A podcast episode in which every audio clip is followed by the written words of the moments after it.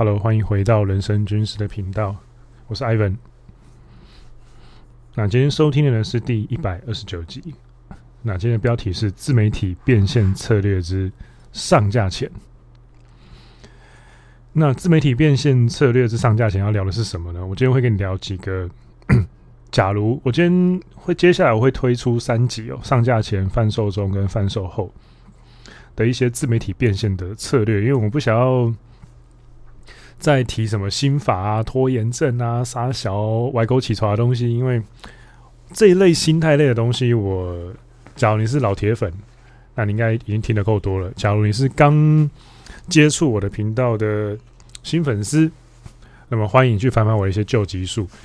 这一些偏心态类的、偏前置内容的的集数呢，我已经上传的蛮多的了。那接下来这三集啊。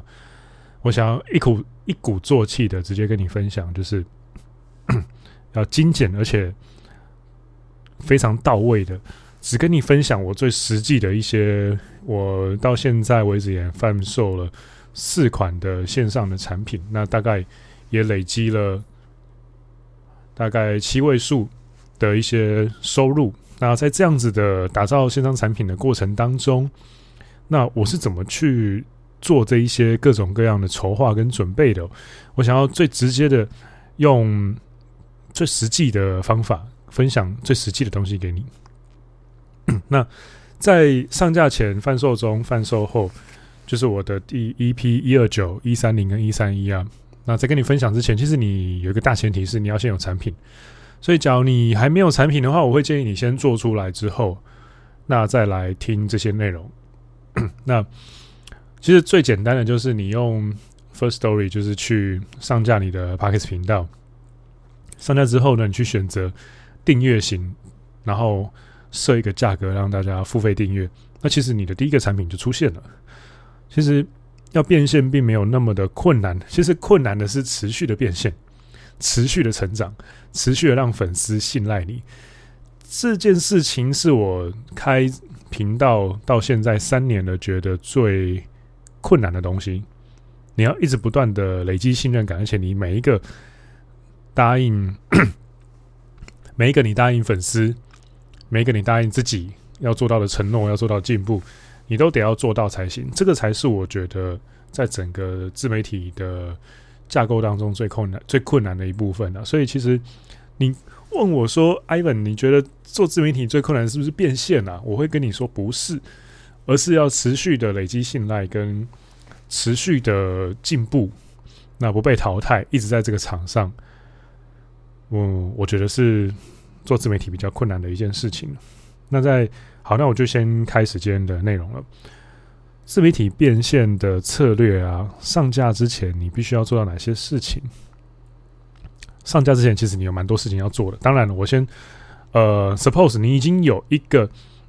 呃，具体的产品在了，那这个商品呢，你要先去思考的是上架前你要去思考的是定价跟策略。那 这个定价跟策略是第一，你要用一些方法去做市调。那你要先用一些方法知道说这个东西是有市场的，这个东西是符合粉丝的需求的。那假如因为这个东西太复杂、太庞杂了，有兴趣的话，我会再另外制作内容。我先 suppose 你已经找到了这个东西了。那接下来你必须要有一个清楚的 key visual，一个 KV 主视觉。这是为什么每一个我的产品它的购买页面都会有一个风格很强烈的主要视觉图，就是因为呃，人在看图的时候，其实它可以有比看字更快去捕捉到整体轮廓的。的怎么说呢？速度 更省时间，更能够抓注意力。所以你的图片跟标题要非常的清楚。比如说，像我自己去做例子的话，我第一款线上课程是笔战。那笔战是它的标题，它的副标就是用呃用数位笔记打造你的专属军师。那其实副标也讲得很清楚了嘛，就是用你大概可以猜出来说，哦，笔战是一个耸动的标题，然后。可能是有点中二，但是要用笔来战斗吗？还是怎样？然后看了看，看了看副标，哦，数位笔记课程啊，它就是数位笔记吧，应该就是 Notion、Evernote 之类的这种东西吧。那应该它就是一个讲数位笔记的东西喽。那接下来呢，第三个就会是后面就会是说，哎，那打造你的专属军师。所以，哦，那这个笔记系统好像是某种程度上，它是可以帮我出谋划策，或是给我一些 策略，帮助我优化。现实生活的喽，那 这个样子呢，大概就可以去猜出来说，哦，这个产品是要干嘛的了。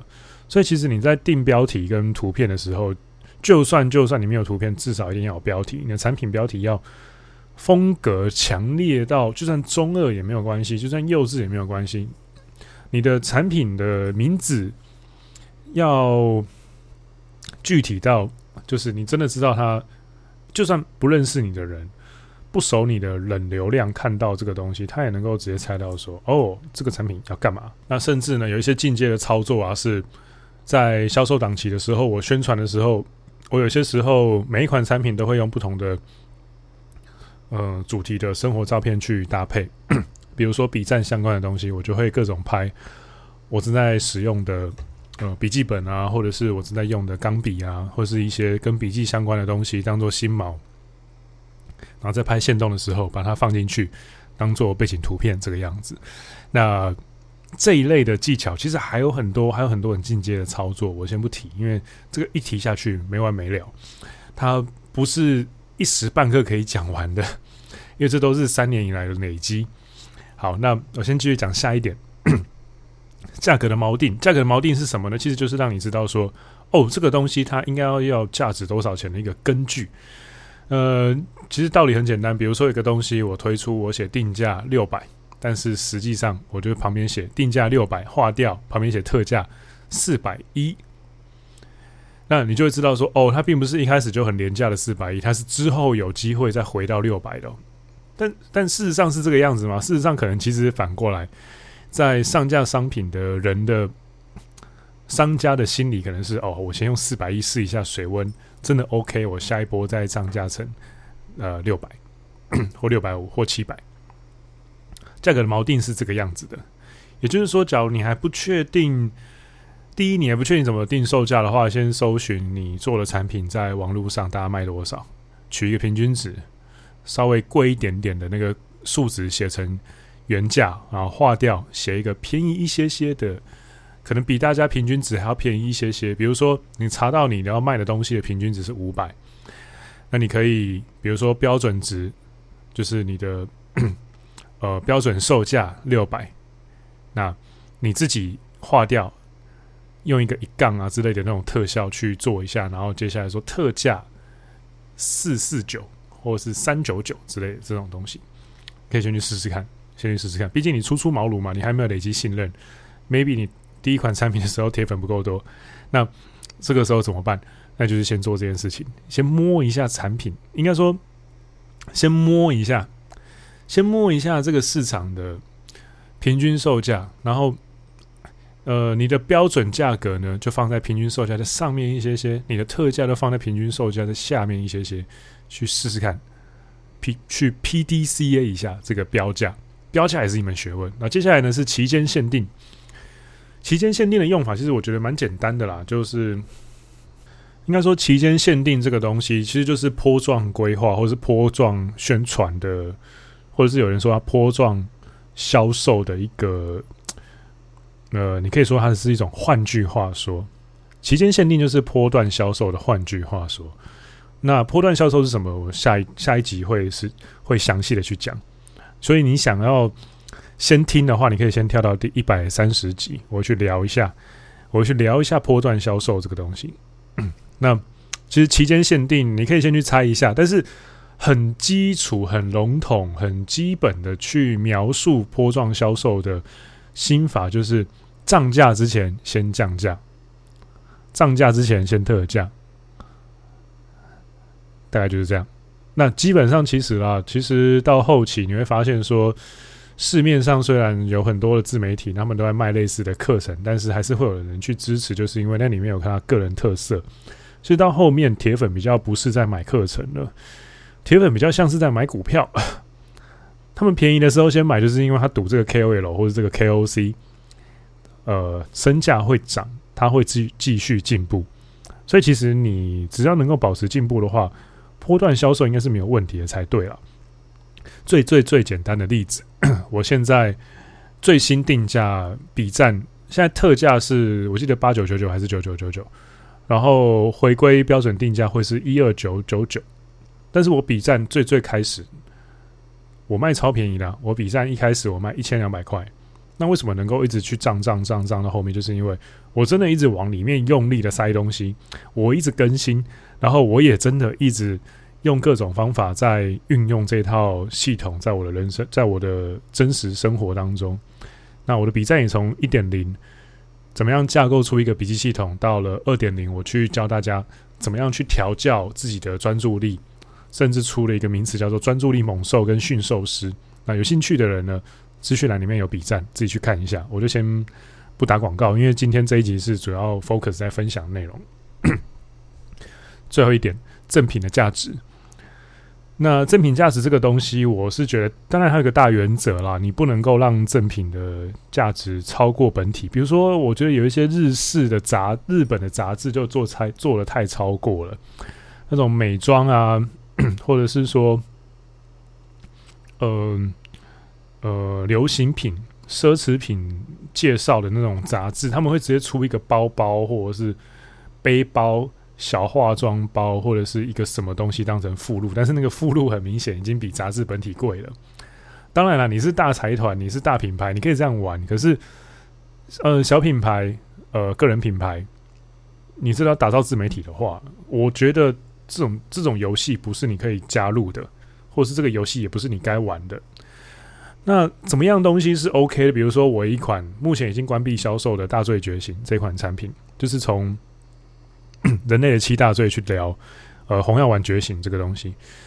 那我在色欲篇里面，我就送了大家一个赠品。那赠品一开始我是没有讲的，就是我跟某个律师朋友联手去写了一个。